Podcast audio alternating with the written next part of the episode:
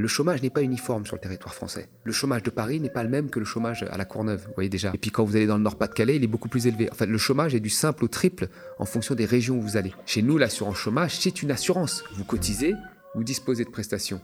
Quand c'est étatisé, c'est plus la même chose. Sauf que si vous avez 5% de chômage, en ayant radié la moitié des chômeurs, Mm, que vous laissez dans la rue comme ça, dans la misère la plus totale, mais qui ne rentrent pas dans les statistiques, à quoi bon? Bonjour tout le monde et bienvenue pour ce nouvel Instant Porcher. Je suis ravie de vous retrouver. L'Instant Porcher, c'est un petit moment qu'on se prend entre nous avec Thomas Porcher chaque semaine pour décrypter l'actualité, car on le sait, le discours est politique et les comprendre est un véritable enjeu démocratique. Je vous rappelle, pour qu'on n'arrête pas tout, le média dépend de votre soutien, de vos abonnements et de vos dons. On lance une grande campagne de dons de fin d'année pour ne pas mourir. Pour celles et ceux qui le peuvent, rendez-vous sur lemediatv.fr slash soutien pour nous soutenir. Ce projet de télé libre et indépendante ne peut se faire sans vous. Au programme aujourd'hui, l'inflation n'en finit pas, on va aller fouiller dedans et on va aussi regarder en détail l'adoption définitive de l'assurance chômage. C'est l'instant Porcher.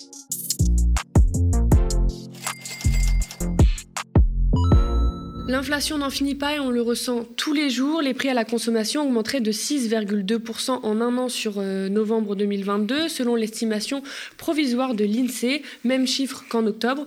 Sur un mois, les prix à la consommation augmenteraient de 0,4% après euh, plus euh, de 1% déjà en octobre.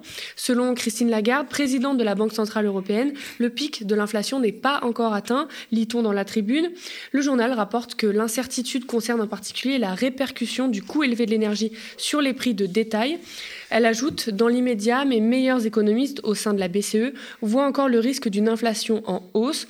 Dans ce contexte, les taux d'intérêt pour les crédits, pour la présidente de la BCE, je cite, sont et resteront le principal outil de lutte contre l'inflation. Je cite le journal La Tribune. La BCE a ainsi relevé ses taux de 2 points de pourcentage depuis juillet, ce qu'elle n'a jamais fait aussi brusquement de toute son histoire. La prochaine hausse est programmée en décembre lors de la dernière réunion de l'année, mais selon une ampleur probablement moindre que les augmentations de 0,75% en septembre et octobre, selon les observateurs. Fin de citation. L'État français avait mis en place des boucliers tarifaires pour absorber en partie l'envolée des prix. Le gouvernement a annoncé en septembre qu'à partir de février 2023, la hausse des tarifs de gaz et d'électricité seront limités à 15%, c'était 4% en 2022. Cette mesure implique une augmentation moyenne des factures de l'ordre de 25 euros par mois pour les ménages qui se chauffent au gaz. L'augmentation serait d'environ 200 euros par mois sans bouclier tarifaire selon le gouvernement. Une augmentation moyenne aussi de l'ordre de 20 euros par mois pour les ménages se chauffant à l'électricité au lieu de 180 euros sans le bouclier. Le gouvernement ajoute il n'y aura pas de rattrapage annoncé en 2024 à supporter par les ménages. Le manque à gagner par les énergéticiens devrait être pris en charge par l'État. La remise sur les prix des carburants est, elle, prolongée jusqu'au 31 décembre. Elle était de 30 centimes d'euros par litre à partir du 1er septembre et est passée à 10 centimes depuis le 16 novembre. Euh, le gouvernement est parti sur une baisse d'inflation pour l'année prochaine cet été avant de se raviser un peu, mais beaucoup pensent ou espèrent un retour à la normale plutôt dans l'année 2023. Du coup, le gouvernement va retirer petit à petit les boucliers, les remises, on le voit un peu. Toi, qu'est-ce que tu penses de cette situation-là? Je ne sais pas comment ils font pour, être aussi optimistes, parce que notre inflation, elle est majoritairement importée. Elle est importée via les prix de l'énergie, via les prix du blé, à cause du conflit euh, euh, en Ukraine. Moi, je me souviens, au début, l'inflation, les gens ont dit que ça allait être transitoire, et c'est un pari, en fait. Euh, on mise sur la fin du conflit pour dire qu'il va y avoir un retour à la normale. Mais même une fois que ce conflit sera fini, rien n'assure que l'inflation euh, redescende très fortement, parce qu'il y a une partie de l'inflation qui vient des plans de relance et qui vient en fait du fait qu'il euh, y a toujours une partie de l'offre euh, qui risque d'être manquante, notamment avec les confinements qu'on voit en Asie et notamment en Chine. Donc, être aussi affirmatif, euh, être aussi optimiste, euh, ça risque d'être d'être dangereux parce que les promesses, quand elles ne sont pas tenues, elles créent, de, la colère. Et les économistes de la BCE, tu, l'as rappelé, eux, ils sont beaucoup moins optimistes. Hein. Ils misent quand même sur une inflation qui risque d'être à un niveau toujours plus élevé que ce qu'on a connu ces, ces 20 dernières années. Notre inflation, elle est à 6% aujourd'hui. Elle est à 6% parce qu'il y a des boucliers. Partout il n'y a pas de bouclier tarifaire, les prix augmentent très fortement. On a des inflations à deux chiffres. C'est le cas de l'Estonie, par exemple. Si vous retirez les boucliers trop rapidement, là, l'inflation va augmenter mécaniquement. Les pays où il n'y a pas de bouclier tarifaire, l'inflation est très élevée. Le gouvernement le rappelle, et là-dessus, il a raison. Donc, si vous misez sur une baisse d'inflation beaucoup trop forte et que vous retirez euh, les boucliers beaucoup trop rapidement, il est possible que euh, le consommateur ressente même une hausse des prix. Et donc, il va y avoir une forme de mécontentement parce qu'on va dire, mais regardez, l'inflation a baissé, l'inflation a baissé, mais lui, sur sa facture, il ressentira rien. Donc euh, là-dessus, il faut faire extrêmement attention euh, sur les prévisions et pas être trop optimiste parce que déjà, Bruno Le Maire a été aussi très optimiste sur les prévisions de croissance. Il était au-dessus de, de, ce que disent l'ensemble des organisations. Et il ne faudrait pas que les gens soient trop déçus. Bah justement, tu parles de pouvoir d'achat, de salaire, de mécontentement. Concernant l'inflation et la fameuse question des salaires, car tout augmente sauf eux, on a vu ceci ces derniers jours. Un nouveau papier du FMI, donc Fonds monétaire international, défend que les spirales prix-salaire sont historiquement anecdotiques, même en phase d'inflation, et mmh. que, deuxièmement, qu'aujourd'hui, une hausse des salaires nominaux, qui n'est toujours pas le cas, n'impliquait pas nécessairement une spirale prix-salaire. C'est ce que résume Camille Souffron, économiste. Euh, toi, Thomas, tu as longtemps défendu mhm. cette idée, bah, d'ailleurs sur le plateau. Est-ce que tu peux nous en dire plus? Parce que l'argument d'augmentation des salaires qui aggraverait l'inflation a pas mal été utilisé par les néolibéraux ces derniers temps. Ouais. Alors la, première chose qu'il faut dire, c'est que ces 30 dernières années, euh, on nous a toujours dit qu'il fallait pas augmenter les salaires pour des raisons de compétitivité, notamment les bas salaires, ceux qui sont en dessous du, du, salaire médian, parce que les entreprises allaient partir dans des contrées où les salaires sont beaucoup plus faibles. La réalité des faits, c'est qu'en haut de l'échelle, les 5, les 1% les, des, revenus les plus élevés, eux ont vu leur salaire très fortement augmenter. Et là, il n'y avait jamais de problème. Hein. parce que eux, au contraire, fallait les augmenter, sinon ils allaient chercher des terres euh, euh, à fiscalité moins élevée. Mmh. C'était à peu près ça. Une forme de double peine, on va dire, pour, pour, les, pour les salaires d'en bas. Là, vous avez l'inflation qui arrive. Et on nous dit tout de suite, oui, on ne peut pas augmenter les salaires parce qu'il va y avoir cette fameuse boucle euh, prix-salaire qui va se mettre en marche. C'est-à-dire que si on augmente les salaires, les prix vont augmenter, on devra réaugmenter les salaires qui vont réaugmenter les prix, qui va transformer l'inflation que nous avons à 6% en hyperinflation. L'hyperinflation, c'est au-dessus de 50%. Hein. Les phases d'hyperinflation, on les a vues dans des pays comme l'Argentine à 25 000%. Mais il y a des conditions pour transformer cette inflation en hyperinflation. Les conditions, c'est déjà que les, salariés aient un pouvoir de négociation très fort. Rappelons que dans les années 70-80, quand il y a eu cette boucle-là, c'est parce que les salaires, les, salaires étaient déjà indexés, donc ils augmentaient automatiquement. Mais les salariés, qui étaient très forts avec les syndicats, demandaient des augmentations encore plus fortes que celles euh, de l'indexation euh, des salaires sur les prix. Et c'est ça qui a alimenté l'inflation, qui l'a alimenté à un niveau qui n'était pas de l'hyperinflation. On est arrivé à 14%, qui n'est pas de l'hyperinflation, encore une fois. Et selon un certain nombre d'études, entre 10 10 et 20% d'inflation, l'impact est extrêmement marginal sur l'activité euh, euh, économique. Ça aussi, euh, il faut le rappeler. Donc, c'est des thèmes qu'on a défendus tout le temps ici. Et le débat ne pouvait même pas être posé parce que dès qu'on disait que oui, il faut indexer ou au moins indexer la partie en dessous du salaire médian, c'est-à-dire faire comme le SMIC pour tous ceux qui gagnent moins de 2000 euros net, ah, la boucle prix-salaire, on ne pouvait pas le faire. Et là, le FMI finalement tranche et ouvre le débat. Et donc maintenant, il faut que les, gouvernements suivent et que la France se dise, bon, ben, on va indexer euh, une partie, des, ou au moins pose le débat, on va indexer une partie des, des, salaires au prix et, on va préserver le pouvoir d'achat des 50% des Français euh, les plus pauvres. Parce que souvent, ceux qui ont des revenus en dessous de 2000 euros n'ont pas d'épargne. Donc, ils n'ont pas de matelas euh, pour, pour encaisser. Et, donc là, ils prennent de plein fouet cette hausse des prix et on parie sur le fait qu'ils vont résister, quoi, sans, sans, se, sans se rebeller. C'est pas acceptable. C'est pas acceptable quand on voit en fait que en haut, les salaires des, dirigeants, les dividendes, ben, eux ont augmenté très fortement et bien au-dessus de l'inflation.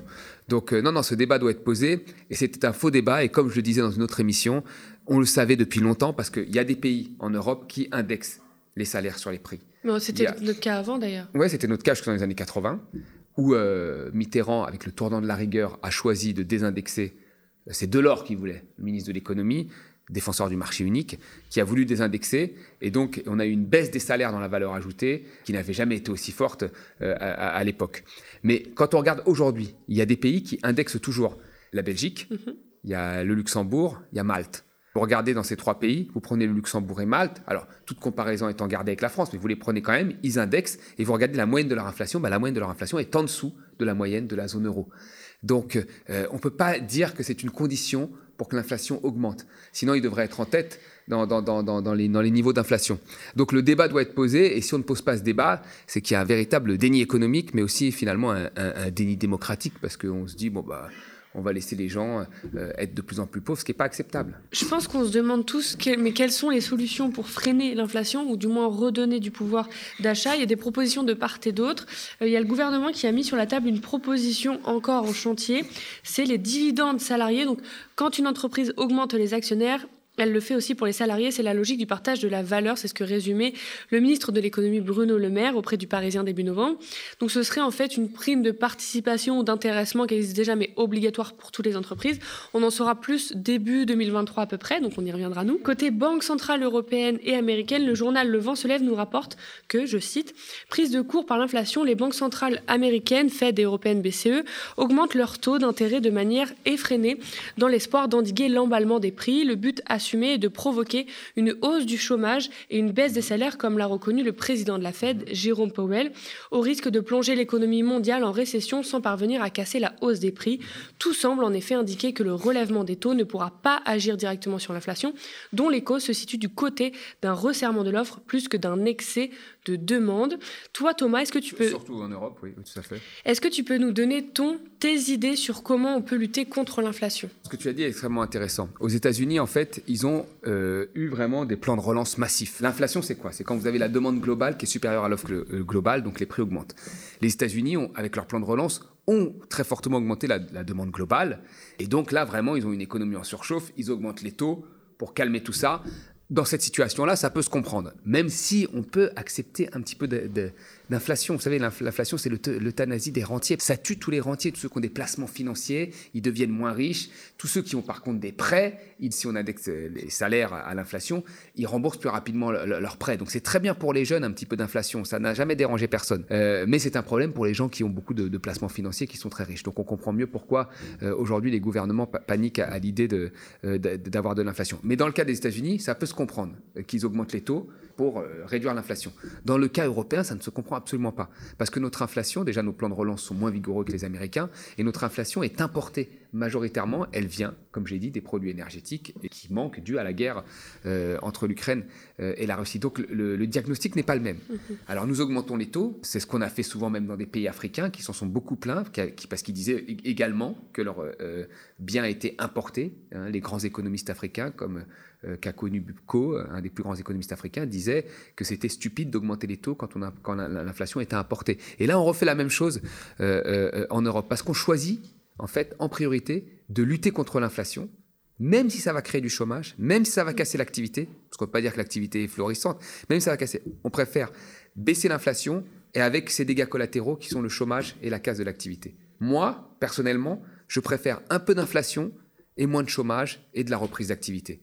Donc là, les économistes ont clairement arbitré pour ceux qui ont des placements financiers, pour ceux qui ont une grosse épargne, euh, contre le chômage et l'activité économique. Donc ce qu'il faudrait faire, en fait, il ne faut pas chercher à lutter constamment contre l'inflation. Parce que la macro-stabilisation, c'est comme ça qu'on dit, le fait d'avoir une faible inflation, devait nous apporter soi-disant plein d'investissements parce que l'économie était stable, etc. On n'a pas eu tout ça avec la macro-stabilisation. On a eu de l'inflation extrêmement faible pendant 20 ans. Il n'y a pas eu tout ça. Donc aujourd'hui, il faudrait peut-être se dire qu'on peut avoir un peu d'inflation, qu'il faut faire en sorte que les salariés puissent euh, supporter le choc de cette inflation en indexant les salaires sur les prix, surveiller l'inflation, considérer qu'à un moment, tant qu'on n'est pas dans l'hyperinflation, tant qu'on est en dessous de deux chiffres, et même en dessous de 15-20, il n'y a pas de gros problèmes. Et puis voilà quoi. On choisit plutôt l'activité que la lutte contre l'inflation. Or là, tous les dirigeants veulent avoir un beau chiffre d'inflation, même s'il y a de la casse humaine. Et ça, c'est un problème. Mm. Ça, c'est un vrai problème. Ça y est, la réforme de l'assurance chômage a définitivement été adoptée le 17 novembre dernier. On a pu aborder cette réforme dans d'autres épisodes de l'Instant Porché que je vous invite à aller voir également. Aujourd'hui, on va aller un peu plus loin, surtout que ça y est, on sait définitivement à quelle sauce on va être mangé, quoique, allons voir. Donc le 17 novembre 2022 a été adopté par le Parlement le projet de loi relatif au marché du travail qui prolonge jusqu'au 31 décembre 2023 les règles de l'assurance chômage issues de la réforme de 2019. Ces règles, c'était il faut avoir travaillé 6 mois et non plus 4 durant les derniers 24 mois pour toucher le chômage. Si on travaille début 2022 et fin 2022, toute la période est prise en compte, même les jours non travaillés. Il y a aussi une quasi-suppression du droit rechargeable. La nouveauté, hein, c'est ce mécanisme de modulation de la durée d'indemnisation de l'assurance chômage en fonction de la conjoncture économique et du marché du travail qui entrera en vigueur le 1er février 2023. Il y a aussi plusieurs volets euh, pour faire plaisir à la droite qui ont été concédés dans cette réforme. Pas d'allocation chômage après un abandon de poste, considéré comme une présomption de démission. Également, la réforme prévoit que le demandeur d'emploi qui a refusé sur le même poste une proposition de CDI après un CDD ou une mission d'intérim deux fois en l'espace d'un an sera privé des allocations. Dans le détail, si la conjoncture économique est jugée mauvaise par l'État, les règles d'indemnisation resteraient inchangées. En revanche, si la situation s'améliore, les droits d'un chômeur pourraient baisser de 15% et jusqu'à 25%. La durée d'indemnisation, aujourd'hui fixée à 24 mois, pourrait baisser à 21 voire 18 mois, selon les informations de France Télévisions. Le marché du travail actuel justifierait, selon le gouvernement, une baisse des droits dès 2023, apprend-on sur France Info. Alors on va décrypter tout ça avec Thomas. Thomas, le gouvernement dit que cette réforme doit, au-delà d'aider, d'inciter la population à avoir un emploi, elle va permettre aussi de réaliser des économies. Entre 2009 et 2019, le régime d'assurance chômage a connu un déficit moyen de 2,9 milliards d'euros par an. Du fait de la bonne conjoncture économique, le régime d'assurance chômage serait revenu à une situation excédentaire en 2022 avec un solde estimé à 4,4 milliards d'euros selon les dernières prévisions financières de l'UNEDIC. Euh, Thomas, pourquoi on dit que les caisses d'assurance chômage sont vides? Euh, Est-ce que c'est aussi les différentes décisions politiques qui les ont vidées en fait? Alors la première chose qu'il faut dire, c'est qu'il est possible parfois que les, les caisses d'assurance chômage euh, soient plus vides que d'autres moments. Ça dépend de la conjoncture économique. Par exemple, pendant le Covid, il y a eu le chômage partiel qui a joué plein pot. Et donc là, on a eu une assurance chômage euh, déficitaire. Et là, les gens ont dit Ah, bah, c'est le moment de la réformer. Regardez, elle est, déficitaire, vous voyez. Mais elle a soutenu des millions de travailleurs qui avaient perdu leur activité. Donc quand la conjoncture est faible, là, tout le monde est très content d'avoir euh, une assurance chômage. Quand vous avez eu entre 2008 et 2015 1,5 million de chômeurs en plus, heureusement qu'ils ont été indemnisés parce que sans indemnisation, ils auraient basculé, enfin ils étaient déjà pauvres, mais probablement dans l'extrême, extrême, extrême euh, euh, pauvreté. Donc l'assurance chômage, en fonction de l'activité économique, elle peut être excédentaire ou déficitaire, ça c'est pas c'est pas un problème. La réalité c'est quoi? C'est que aujourd'hui, en fait, le pouvoir de négociation des salariés a diminué dans cette assurance chômage. Pourquoi? Savez, quand Macron, en 2017, il a supprimé sur les salaires les cotisations euh, chômage, euh, il a supprimé deux lignes de cotisation, ce qui a augmenté le pouvoir d'achat des Français. Alors là, vous avez plein de Français qui sont très contents. Ah, sur ma fiche de paye, il y a un différentiel euh, moins élevé entre le brut et le net. Je gagne un peu de 100 euros, donc je suis très content. Tout va bien. Sauf que quand vous retirez des cotisations, vous allez retirer une fine des prestations. Et en fait, l'UNEDIC, là où se réunissent les syndicats du patronat, l'État et les syndicats euh, qui représentent les salariés, le fait qu'ils aient une, présence obligatoire relève du fait qu'il y a des cotisations qui sont payées et par les salariés et par les patrons. Mais quand vous retirez les cotisations aux salariés sur leur fiche de paye, eh ben, il n'y a aucune raison finalement que les syndicats représentant les salariés s'assoient à la table des négociations à l'UNEDIC. Mm. Donc aujourd'hui, qu'est-ce qui justifie ça? Rien. Donc l'UNEDIC se retrouve avec le patronat, qui est pour l'assurance, euh, la réforme de l'assurance chômage, et l'État, Macron qui est pour la réforme de l'assurance chômage. Donc les, salariés ont perdu en pouvoir de négociation. Et donc quand, vous aviez en fait en, 2017 Macron qui supprimait ses, cotisations en vous disant mais non, il n'y a rien à craindre, vous en faites pas, et que les gens étaient oh bah c'est super, j'ai gagné un peu de pouvoir d'achat euh, euh, sur ma fiche de paye, bon bah faut pas s'étonner qu'après il y ait réforme de l'assurance chômage puisque les salariés sont plus représentés. Mm. Donc ça c'est la première des choses. Et puis ensuite, c'était annoncé noir sur blanc euh, dans le programme de Macron qui voulait faire 10 milliards d'économies sur l'assurance chômage. Donc quand vous voulez vous faire 10 milliards d'économies sur l'assurance chômage, en plus quand vous ouvrez soi-disant des droits aux auto-entrepreneurs et aux démissionnaires tous les 5 ans, ce qui était prévu et qui a été plus ou moins placé, euh, passé aux oubliettes, euh, quand voulez-vous faire des économies ben, On fait des économies en diminuant les prestations, ce qui va être le cas, et en diminuant la, durée des prestations, ce qui va être le cas aussi. Donc il n'y a pas d'étonnement. Le pouvoir de négociation des salariés a été affaibli. Les économies font qu'on doit diminuer les prestations et les durées. Et on est en voie, pour moi, là, on va dire, euh, ah oh oui, t'es es complotiste, mais d'étatisation pour moi de l'assurance chômage, euh, comme au Royaume-Uni, qui fait qu'à la fin, avec cette étatisation, euh, ben, vous avez des prestations chômage en moyenne autour de 400 euros, hein, quand chez nous, c'est 1000. Mm. Chez nous, l'assurance chômage, c'est une assurance. Vous cotisez, vous disposez de prestations. Quand c'est étatisé, c'est plus la même chose. Hmm. Et là, on est en voie d'étatisation. Je cite notre ministre du Travail, Olivier Dussault, quand les choses vont très bien, il faut que les règles soient plus incitatives.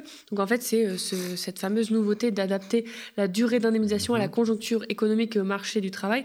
Qu'est-ce que tu penses de cette, euh, on va dire, invention euh, macroniste? Il y a eu un rapport déjà qui, qui prévoyait cette invention. C'était un rapport du Conseil d'analyse économique fait par des économistes traditionnellement plutôt macroniste. Hein. Il y avait quand même dans le tas un économiste proche de Piketty, j'étais assez étonné, mais qui a participé à, ce rapport en nous disant que, en fonction des taux de chômage, il fallait baisser les temps de, prestations parce que quand le chômage est faible, eh ben, il faut inciter les gens à retourner sur le marché de l'emploi. Et puis quand le chômage est élevé, c'est normal que l'assurance joue son rôle.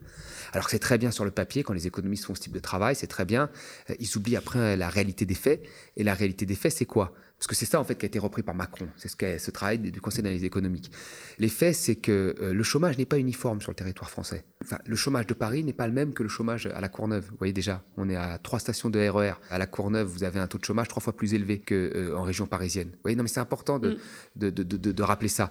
Et puis, quand vous allez dans le Nord-Pas-de-Calais, il est beaucoup plus élevé. En fait, le chômage est du simple au triple en fonction des régions où vous allez. D'accord? Alors, sauf si vous pensez que la mobilité, ça se fait comme dans les livres d'économie, c'est-à-dire qu'un mec qui est dans le Nord-Pas-de-Calais, qui a acheté une maison sur à peu près 30 ans, qui rembourse tous les mois sa maison, qui a ses enfants à l'école, va partir trouver un travail dans un mois et puis tout plaquer, prendre un appartement sur Paris en tenant compte du fait que bah, à Paris, il pourra sûrement pas se loger, à part dans un 20 mètres carrés, avec sa femme et ses enfants, et qu'il va y avoir, on va dire, des frottements. Dans la vraie vie, il y a des frottements qu'on ne voit pas dans les modèles économiques, où vous devez changer vos enfants d'école, ils pleurent, ils sont tristes, votre femme a peut-être un petit boulot, elle peut pas le quitter. C'est pas aussi simple que sur un modèle économique, on vous dit, tiens, il y a mobilité parfaite des, euh, des gens, ils, vont, ils sont dans le nord, ils vont venir à Paris, ils ont qu'à venir, tout va bien. Non, c'est pas mm. comme ça que ça se passe. Dans la réalité, c'est pas du tout comme ça que ça se passe. Et ils refont les mêmes erreurs qu'avec l'augmentation de la taxe sur les carburants. On augmente un peu, ça va bien se passer. Bah, ça se passe bien à Paris, ça se passe mal ailleurs. Les gens mettent un gilet jaune, ils veulent aller tout brûler.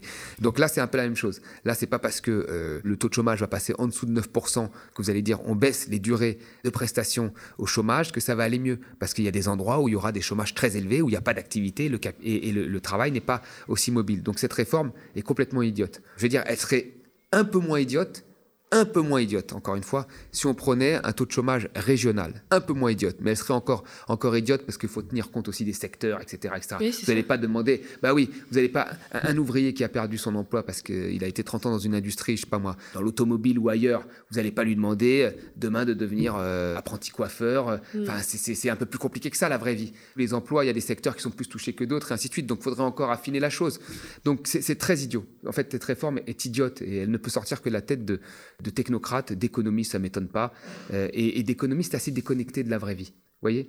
On parle beaucoup des scientifiques, oui, les scientifiques, c'est important, mais il faut toujours avoir un rapport à un moment à la vie. Et en économie, quand vous êtes finalement dans des modèles comme ça, vous, n'avez plus de, de, lien avec la, avec la vraie vie. Parce que pour sortir un truc comme ça, il faut vraiment ne pas avoir de lien avec la vraie vie. Est-ce que dans cette réforme, on s'attaquerait pas plus aux chômeurs qu'au chômage, en fait?